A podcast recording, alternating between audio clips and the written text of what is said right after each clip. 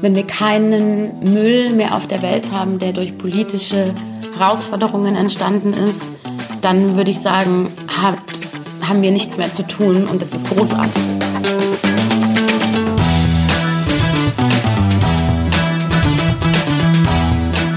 Hallo und herzlich willkommen zum allerersten Podcast von Start Next. Ähm, der heißt Gute Ideen, der Interview-Podcast von Start Next. Und wir haben uns gedacht, gute Ideen haben ja relativ viele Menschen, bestimmt auch von euch. Und die Ideen starten meistens in Köpfen und in Gedanken, vielleicht sind es auch Träume. Aber diese Ideen dann tatsächlich auf die Straße zu bringen, umzusetzen und aus diesen Hirngespinsten Projekte zu machen, Darum geht es uns und ähm, auf Start Next tummeln sich einfach mindestens eine Milliarde Menschen mit guten Ideen. Und deswegen starten wir diesen Podcast und heißen euch herzlich willkommen und wir freuen uns zu diesem ähm, ersten Podcast äh, hier eine ganz äh, besondere, tolle Frau mit einer tollen Initiative, beziehungsweise mit einem Unternehmen, muss man fast sagen, vorstellen zu dürfen. Und zwar ist das Nora Asawi von Mimikry e.V. Yay! Hi! Die 600 Millionen Menschen, die jetzt hier klatschen, klatschen, klatschen, klatschen und klatschen. Ähm, Nochmal ganz kurz vorweg. Ähm, ihr fragt euch jetzt, was ist denn eigentlich Start Next? Farida, was ist Start Next? Start Next ist die größte deutsche Crowdfunding-Plattform. Wir haben jetzt schon über 6000, ähm, na, 691 erfolgreiche Projekte mit ähm, über 60 Millionen Euro, die über die Crowd gefundet wurde. Und wir freuen uns immer, wenn wir ja gute Ideen in die Welt bringen dürfen. Und wer bist du? Ähm, gute Frage. Ähm, Farida Statanavi und ich leite die Projektberatung in den Community Support bei Start Next. Und ich bin Shai Hoffmann und ich mache die Projektberatung und ein bisschen Facebook Live für Startnext und äh, darf jetzt diesen Podcast machen. Und Nora, wer bist denn du? Wer bin ich? Ähm, erinnert mich so ein bisschen an dieses Spiel, was man so spielt. Ne? also ich habe das, mein Name ist äh, Nora Azawi, ich bin Co-Gründerin von Mimikry. Und wenn ihr mich fragen würdet, ähm, was ich so bin und was ich so tue durch meinen Alltag als ähm, Sozialunternehmerin, würde ich sagen, alles von äh, richtigen Faden aussuchen, Köchin, Strategin, Buchhalterin. Also man ist so als Sozialunternehmerin eigentlich alles, gerade wenn man es selbst gründet, vermutlich. Wahrscheinlich ist es bei jedem Unternehmen so, dass man am Anfang erstmal alles abdecken muss und ganz viele Dinge lernt, von denen man gar nicht wusste, dass sie existieren. Aber es ist eine sehr aufregende Reise, die wir gerade mit Mimikry unternehmen. Und äh, was ist diese Reise, beziehungsweise was macht Mimikry eigentlich? Ja, das kann, kann man auch mal sagen. Äh, Mimikry ist ein Projekt, ein, wir nennen uns ein Design-Adventure, bei dem wir ähm, gemeinsam mit Menschen mit Migrationshintergrund jetzt gerade Taschen und Rucksäcke aus kaputten Flüchtlingsschlauchbooten herstellen. Wir verstehen uns ähm, als Projekt, das ähm, Integration fördert, das äh, Menschen erreicht, die auch ähm, sich mit dem Thema auf eine andere Art und Weise auseinandersetzen möchten oder wir bringen sie dazu und zwar in Form der Produkte und ähm, wir legen einen sehr großen Fokus auf das Thema Design. Das heißt, wir möchten, dass ein Design für sich spricht und wir mit Materialien arbeiten, die ähm, eine Geschichte zu erzählen haben. Übrigens äh, in diesen ähm Texten, die hier sozusagen ihr in den Infos seht, da verlinken wir auf jeden Fall Mimikry. Äh, das heißt, ihr könnt ein total tolles Neujahrsgeschenk noch erwerben. Ah ja, sehr gut, sehr gut. ähm, weil unser Podcast ja sich auf jeden Fall um Ideen dreht. Also ich meine, Mimikry war ja irgendwann, bevor es Realität wurde, auch eine Idee. Und wie, weiß ich nicht, wie seid ihr darauf gekommen, aus, aus Schlauchbooten eigentlich Mode zu machen? Mhm. Ich glaube, dass äh, Mimikry auch immer noch eine Idee ist und wahrscheinlich auch lange eine, noch lange eine bleibt, weil wir sich ständig weiterentwickelt. Aber die Ursprungsidee entstand, als meine Mitgründerin Vera Günther und ich gemeinsam in Griechenland waren. Das war 2015, der Jahreswechsel. Und wir haben da als Freiwillige in Camps gearbeitet und an Stränden, an denen ganz viele Menschen angekommen sind. Nach ähm, einigen Wochen Arbeit da ist uns aufgefallen, dass wir, nachdem wir die Menschen an den Stränden ähm, versorgt hatten und ähm, die Leute angekommen sind, dass wir damit ganz viel Müll konfrontiert sind. Mhm. Also nasse Kleidung, dreckige Kleidung, Schwimmwesten, Boote. Und wir haben zunächst angefangen, einfach diese dreckige Kleidung zu waschen um nicht ständig von Spendengeldern neue Kleidung kaufen zu müssen. Und ähm, da ist uns schon dieses Material aufgefallen. Es ist so, ein sehr, so eine gummierte Gewebestruktur, so eine ganz äh, robustes Material. Und die Boote wurden zum großen Teil kaputt gemacht oder sind kaputt gegangen nach der Überfahrt. Und ähm, äh, wir haben irgendwann gedacht, es ist kein, es macht keinen Sinn, dass wir Berge von Müll haben, die ähm, auf den, den Müllhalden verrotten und haben überlegt, aus, dass aus diesem Stück, aus diesen Materialien, da steckt so viel Geschichte drin, da steckt so viel, äh, das sind Zeitzeuge, ähm, da ist es verbunden mit individuellen Schicksalen, aber gleichzeitig auch mit dem, was so die Menschen und unsere Gesellschaften gerade bewegt und haben ein kleines Stück mit nach Hause genommen, um mal so eine Tasche draus zu nähen. Und die Taschen sind uns eigentlich gar nicht so wichtig. Also die Taschen sind für uns ein Mittel zum Zweck. Ich glaube, dass die Welt nicht noch mehr Taschen braucht. Aber wir eben nutzen diese Taschen, um eine, auf eine neue Reise gehen zu können, dass Menschen dieses Stück Geschichte mit in ihren Alltag integrieren können und die Arbeit, die ähm, dabei entsteht, wenn wir designen und produzieren und dieser Wert, der da entsteht, ist für uns ein ganz zentraler Bestandteil. Mhm. Jetzt hast du auch was, du hast was Schönes erwähnt, nämlich ähm, das ist Geschichte, mhm. was da drin steht äh, oder steckt. Ähm, jetzt habe ich aber einigen Menschen von Mimikry erzählt und habe gesagt, so, ey, die machen Taschen aus angespülten Flüchtlingsbooten, aus dem Material sozusagen. Ähm, und die Reaktion war oft so, äh, äh, ist das nicht ein bisschen krass irgendwie? Wer weiß, wie viele Menschen vielleicht daran umgekommen sind. Ähm, und ich, ich höre gerade, weil du erzählst, das ist Mittel zum Zweck sozusagen. Ähm, ist, ist das sozusagen auch, ähm, spielt ihr, also ist das ein, kokettiert ihr sozusagen damit? Ähm, und wollt ihr im Prinzip ähm, auch diese, diese Reibung erzeugen bei den Menschen? Oder was ist, was steckt dahinter? Das ist eine Frage, die wir ganz oft bekommen und ich finde, das ist auch eine berechtigte Frage. Ich freue mich, dass äh, erstens, dass du schon anderen Leuten von uns erzählt hast und auch, dass es eine Reaktion provoziert hat. Ich habe das Gefühl, dass Reaktionen zu provozieren ein ganz wichtiger Teil unserer Arbeit ist und ähm, die, dann in, danach in den Dialog zu treten.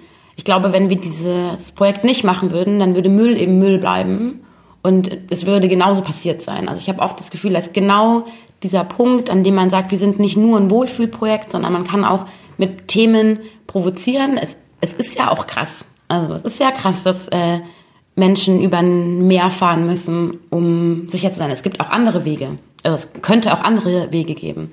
Aber mit diesem, mit dieser ähm, Thematik ähm, anders umzugehen in Form von diesen Taschen und die direkte über den direkten Austausch zu schaffen, indem man ein Produkt in die Hände bekommt, indem man es anfassen kann, indem man es fühlen kann, irritiert manchmal.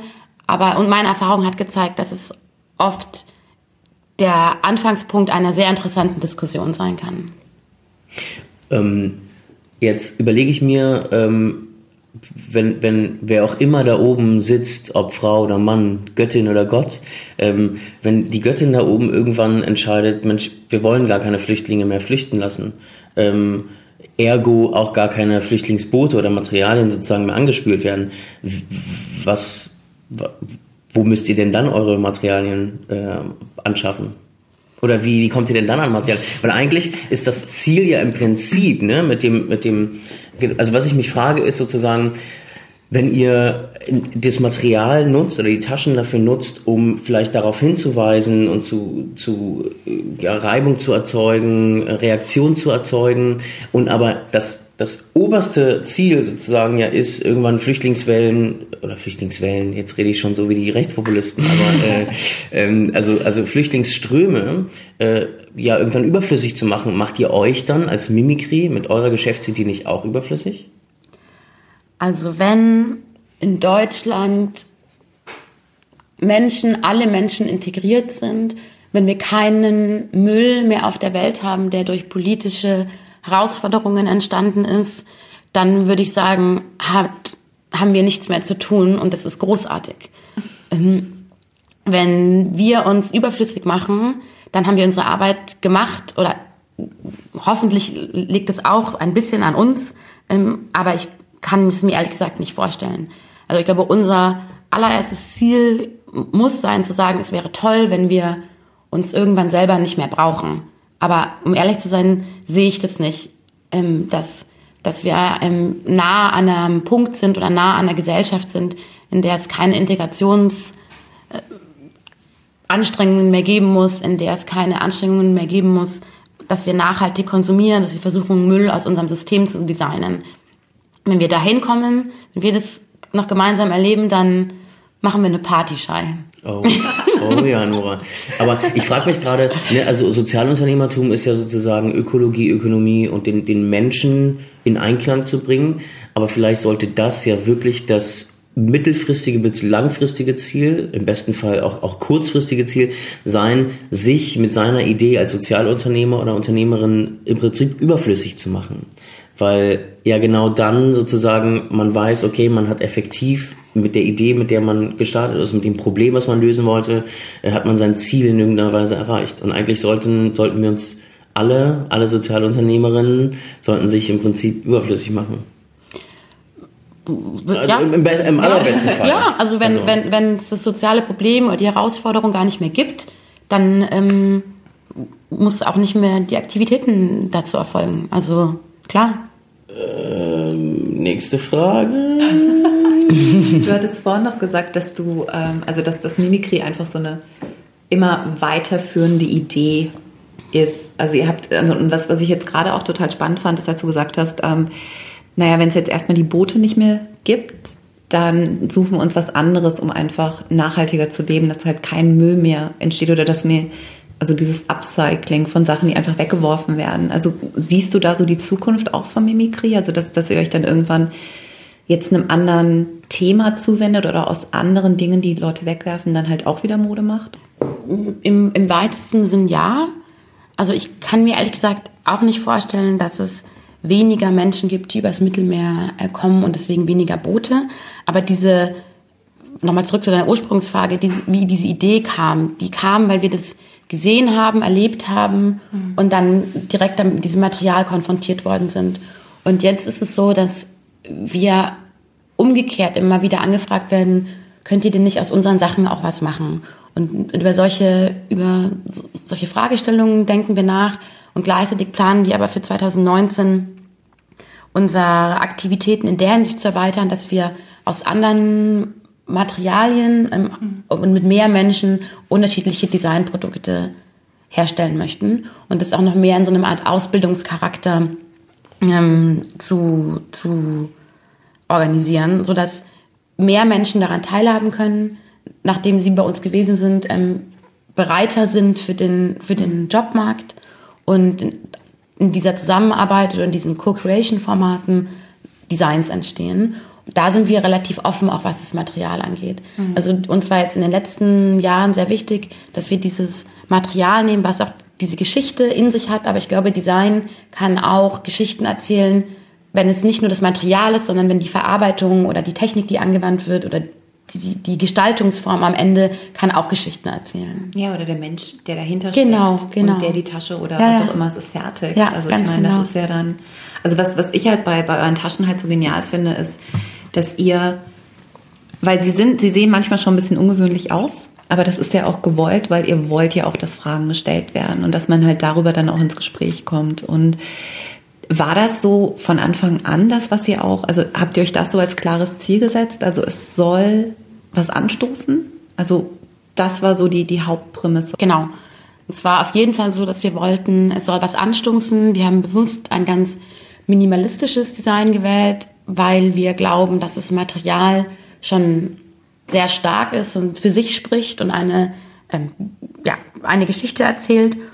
Und klar, natürlich hat es auch ähm, äh, praktische Gründe. Es ist ein sehr schwieriges äh, Material zu verarbeiten, mhm. wo man äh, sich ganz genau überlegen muss, wie ge gestaltet man das Design, sodass am Ende noch ein ansprechendes Produkt rauskommt. Mhm. Das ist schon. Also ich, ich war jetzt erst vor kurzem bei euch auf der Webseite, weil ich mir gedacht habe, jetzt endlich. ähm, also ich gehöre demnächst auf jeden Fall auch zu den Menschen, die eine Mimikry-Tasche auf jeden Fall nehmen werden oder haben werden. Freue ich mich sehr. Also wir bekommen E-Mails von Kunden und Kundinnen, die sagen, ich habe das mitgenommen zu einem Abendessen und wir haben darüber diskutiert und Ja. eine Stunde lang haben wir, also wirklich so ganz liebevoll und auch, äh, was so ein bisschen der Beweis ist für das, was wir uns auch vorgenommen haben, dass die Menschen, die unsere Produkte kaufen, nicht nur uns Geld geben, sondern dass die weiter, diese Geschichten weitererzählen und dass die auch wieder mit ihren Freunden zusammensitzen und darüber sprechen, ist, was ist das eigentlich, dieses Stück Brot oder dieses Stück Tasche, was da jetzt um meinen Stuhl hängt? Warum passiert es? Und dieses Feedback, was man dann von den Leuten bekommt, ist echt großartig. Das kann ich mir vorstellen. Nora, lass uns mal zurückgucken. Du, ähm, okay, man muss, wenn man dich, wenn man dich sieht, muss man ja gar nicht so lange zurückgucken. Aber ähm, erzähl uns doch mal, was, was, was, woher kommst du? Also beruflich gesehen. Ähm, und wann setzte so die Politisierung ein? Okay. Ähm, ich habe die letzten vier Jahre vor Mimikry als Unternehmensberaterin gearbeitet. Ich habe ganz viel so strategische Weiterentwicklung, ähm, Kundenzentrierungs, ähm, Produktentwicklungen, aber auch Geschäftsmodelle entwickelt. Ich habe einen äh, akademischen Hintergrund in Public Policy. Da weiß man immer nicht so genau, was das bedeutet. Das ist so eine Mischung aus äh, Wirtschaft, Politik und äh, VWL, Soziologie. Und ähm, das heißt, in meinem Studium war dieses Thema ähm, Politik, ähm, politische Akteure schon immer wichtig. Und ich habe in den letzten Jahren, als ich noch in der Unternehmensberatung gearbeitet habe, auch immer wieder versucht, dass wir an Projekten arbeiten, die eine gesellschaftliche Dimension haben. Das heißt, entweder für internationale Organisationen oder mal für ein Ministerium, weil ich fest daran glaube, dass genau diese Akteure, die so Public Goods stellen, eigentlich am allerbesten aufgestellt sein sollten.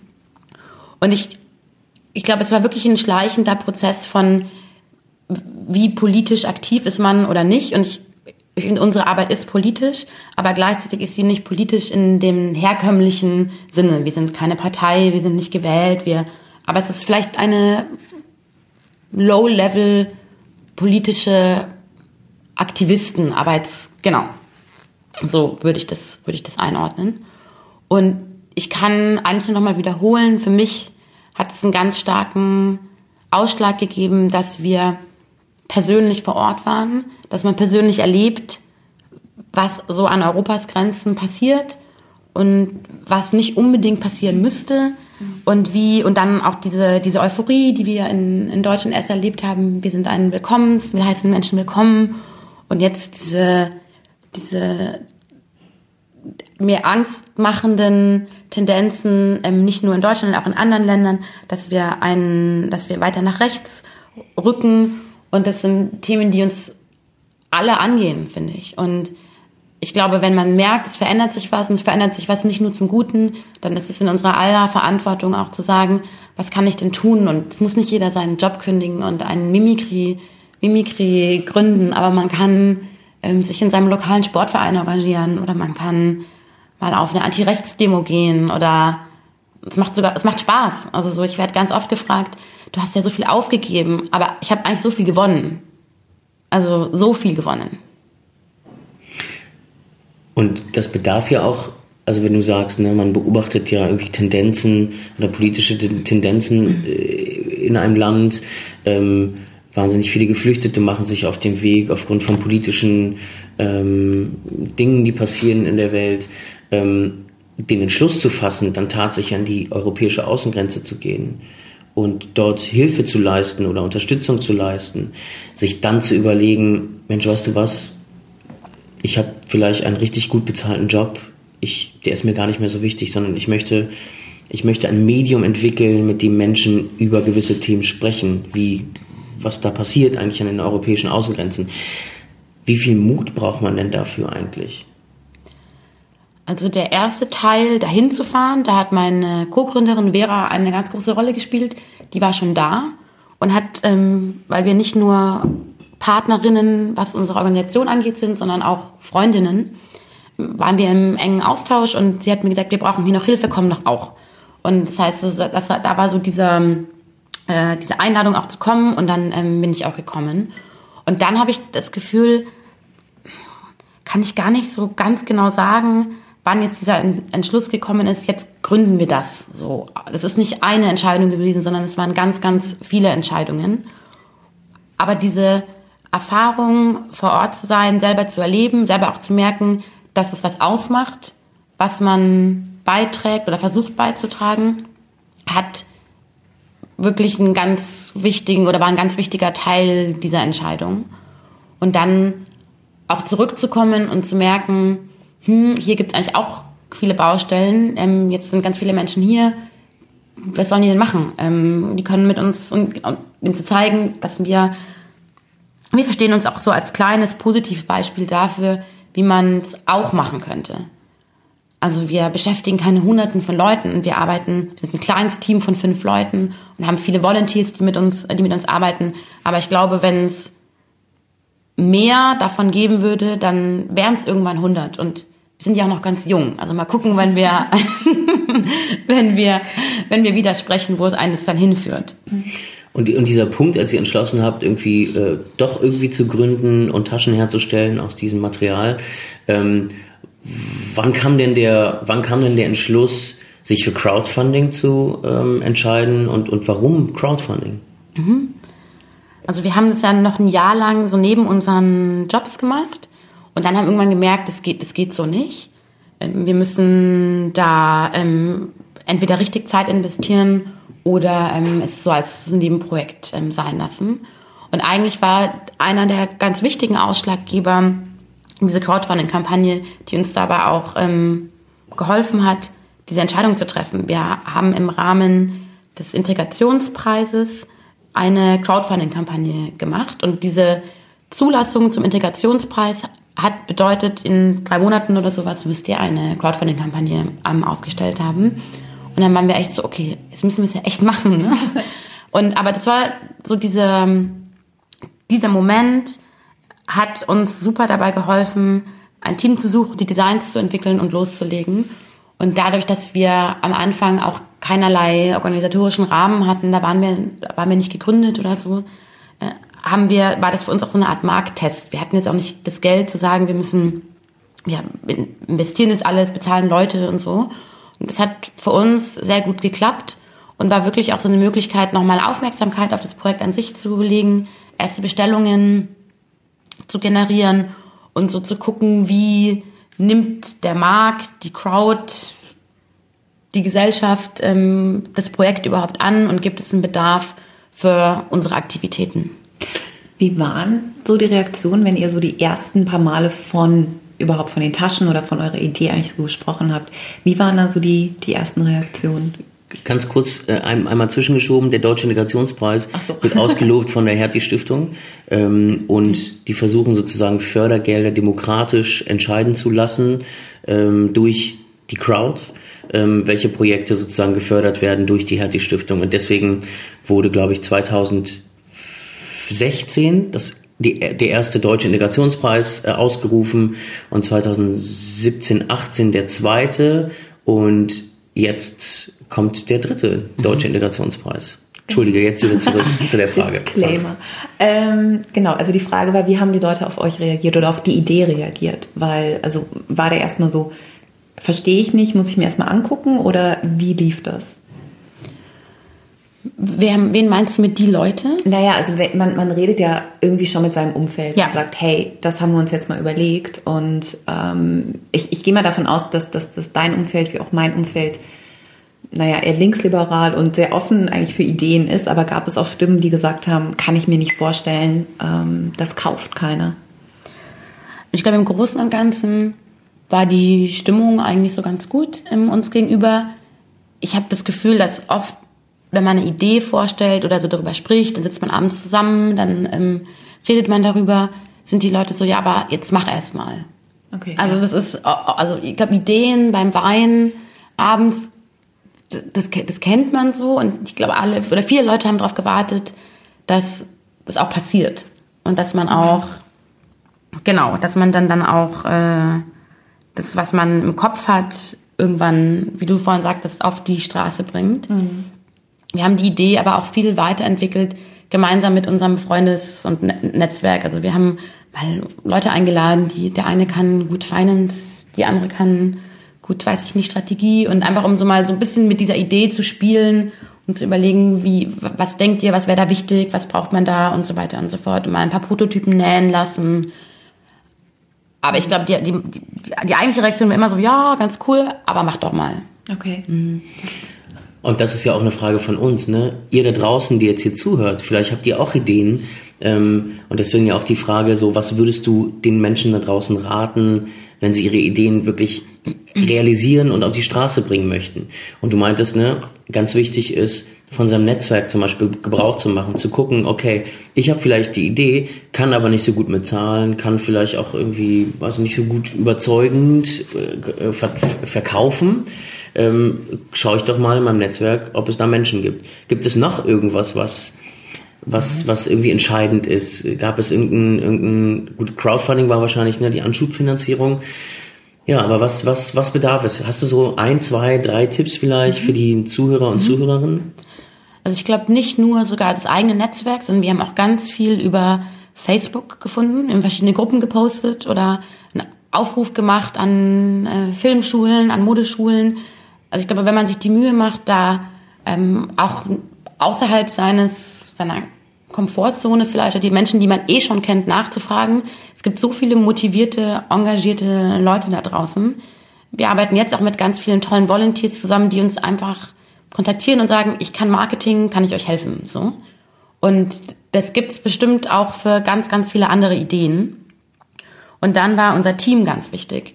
Also zu wissen, dass man so zwei, drei Leute hat, auf die man sich verlassen kann, die mit einem so gemeinsam durch alle Höhen und Tiefen gehen. Und manchmal weiß man ja auch noch gar nicht, was eine Höhe und was eine Tiefe ist.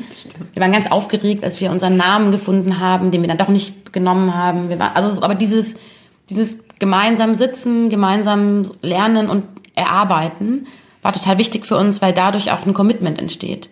Also, dass Leute teilhaben an dem Gestaltungsprozess. Es sind immer noch die Leute, die mit uns arbeiten, die, die uns unterstützen die einfach so diese Idee von Anfang an mitgetragen haben.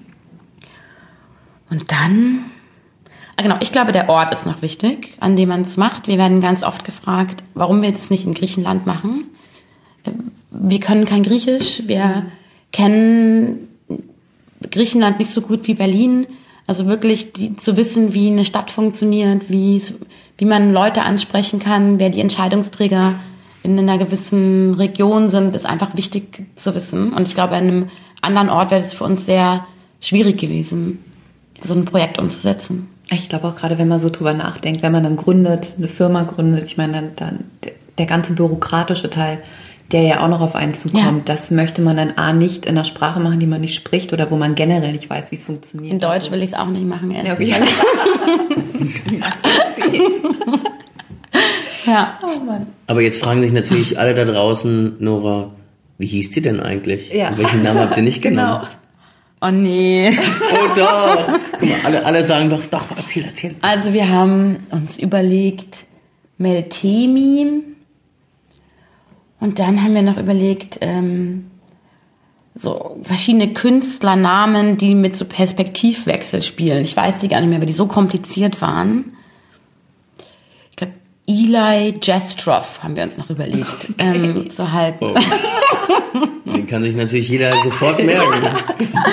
Aber mit äh, dem Namen Mimikry sind wir jetzt total glücklich und ähm, der sagt auch genau das aus, was wir aussagen möchten und ja, ja wir sind jetzt die Mimikries. Bedeutet Mimikry auf irgendeiner Sprache? Ja, das ist eine, ähm, wir bedienen uns da einer Analogie aus der Natur und zwar ist Mimicry auf Englisch ähm, ein Phänomen, wenn Tiere so tun, als ob sie etwas anderes wären, als ob sie zum Beispiel giftig sind oder ob sie, als ob sie ein Blatt sind oder ein Stock, um nicht von ihren Feinden ähm, verfolgt zu werden. Und wir möchten damit aussagen, dass Dinge nicht immer so sind, wie sie scheinen. Dass es eine Möglichkeit gibt, Dinge anders zu sehen und anders zu betrachten und man überrascht sein wird, was man dann entdeckt. Das, was, mit, das, was ihr mit euren Taschen machen wollt. Richtig. Ganz, ganz genau. Das ist eigentlich der perfekte Name. Das, das, ähm, du hast jetzt gerade so, ich meine, ihr habt 2015 habt ihr angefangen. Ähm, also prinzipiell. Ja, 2016 sogar. 2016. Oder 17, 17, 17 glaube ich, so 17. richtig. Mhm. Und aber, also ihr wart in Griechenland, aber?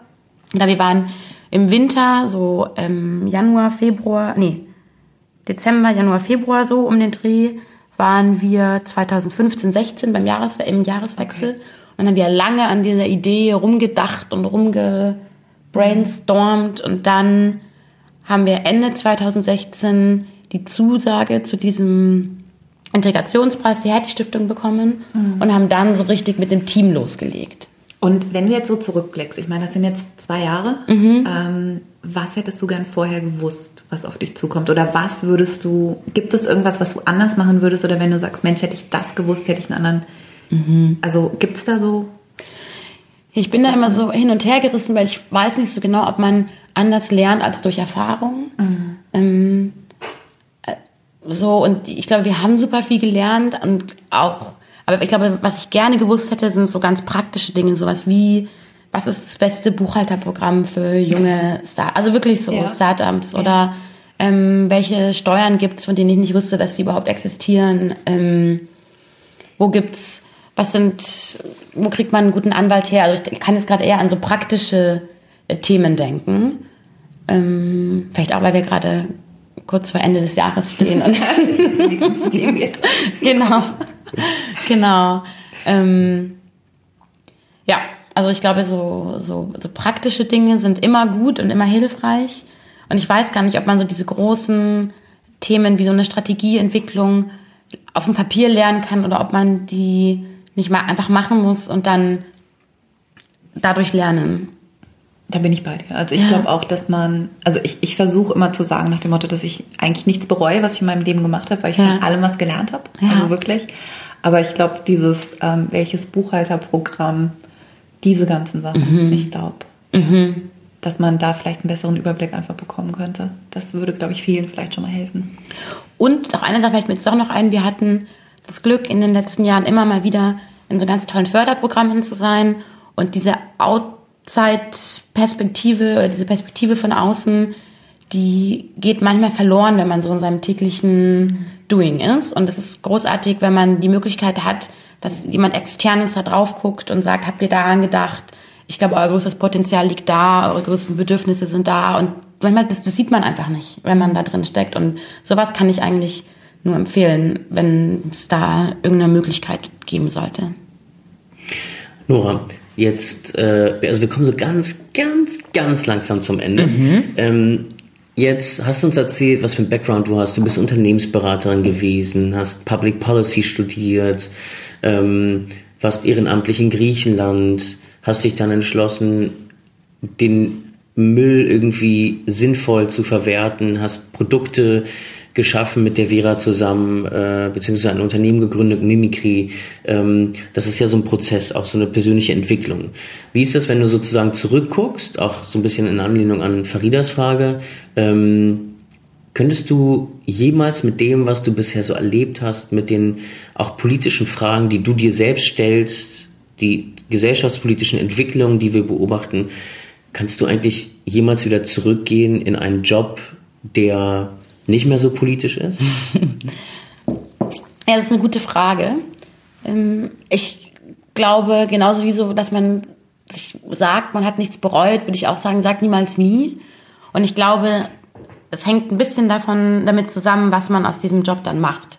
Also mit wem man dann zusammenarbeitet, ähm, welche Projekte man betreut. Ähm, es gibt auch ganz viele so Corporate Volunteering Konzepte mittlerweile, dass große Unternehmen sagen, wir stellen wir stellen Berater oder wir stellen Fachkräfte aus unseren Bereichen für bestimmte ähm, soziale Einrichtungen, soziale Startups zur Verfügung oder die auch selber Volunteerarbeit in Krisenregionen machen. Ich glaube, es kommt, ich bin nicht anti äh, Unternehmen oder so, ganz im Gegenteil. Ich glaube, es gibt ganz großartige Unternehmen, die, mit denen es ganz toll wäre, zusammenzuarbeiten. Aber ich habe gemerkt, was ich wirklich gelernt habe in dieser Zeit, ist, dass alles, was du tust, ähm, hat einen Einfluss auf dein Umfeld. Und es kann auch eine Person in einem 50.000 Frau Unternehmen sein. Also ich glaube, man kann gute Arbeit machen, die auch eine soziale Dimension haben in ganz wirtschaftlich orientierten Unternehmen. Es muss sich gar nicht immer ausschließen. Mhm. Interessanter, auf jeden Fall interessante Perspektive. Ich frage mich gerade, ne, so, so ein Unternehmen wie Monsanto oder, oder Bayer, ne, also ich, könnte man das, also könnte ich das, frage ich mich, könnte ich das moralisch vertreten, dort in einer Corporate Social Responsibility Abteilung tätig zu sein und da ein ganz, ganz, ganz, ganz kleines Rädchen zu sein, das in irgendeiner Weise versucht, all die Unternehmenstätigkeiten, ähm, die dieses, dieses Unternehmen tut und Monsanto, man weiß, Monsanto ist eigentlich wirklich, wirklich sehr, sehr böse. Ja. ähm, kann ich das vertreten irgendwie und, und bewirkt das überhaupt irgendwas oder, oder, oder trage ich vielleicht irgendwie zu Greenwashing bei? Ich, ähm, wir haben da letztens auch drüber gesprochen, mit wem wollen wir arbeiten ähm, oder dass man oder mit wem wollen wir arbeiten, wem wollen wir auch nicht arbeiten. Mhm. Und wir haben uns jetzt dazu entschieden, so eine Art Wertekatalog für uns zu entwickeln. Und ich glaube, das kann jeder individuell machen und das kann man auch als Organisation für sich machen, dass man sich überlegt, unter welchen Bedingungen arbeitet man äh, mit bestimmten Industrien zusammen und was ist für einen selber drin und was ist oder was ist für den Zweck drin, den man, den man macht. Ich habe letztens ein ganz interessantes Gespräch geführt. Ähm, da hat mir eine Frau erzählt, sie ähm, es geht ging um irgendeinen, ich weiß nicht, Tabak oder so äh, und genau und dann würde man eigentlich denken so, damit den arbeite ich nicht, aber es ging um äh, Diversity, Anti-Discrimination Themen. Und dann denkt man so, wenn das der Inhalt der Arbeit ist, dann arbeitet man natürlich mit den Leuten zusammen. Mhm.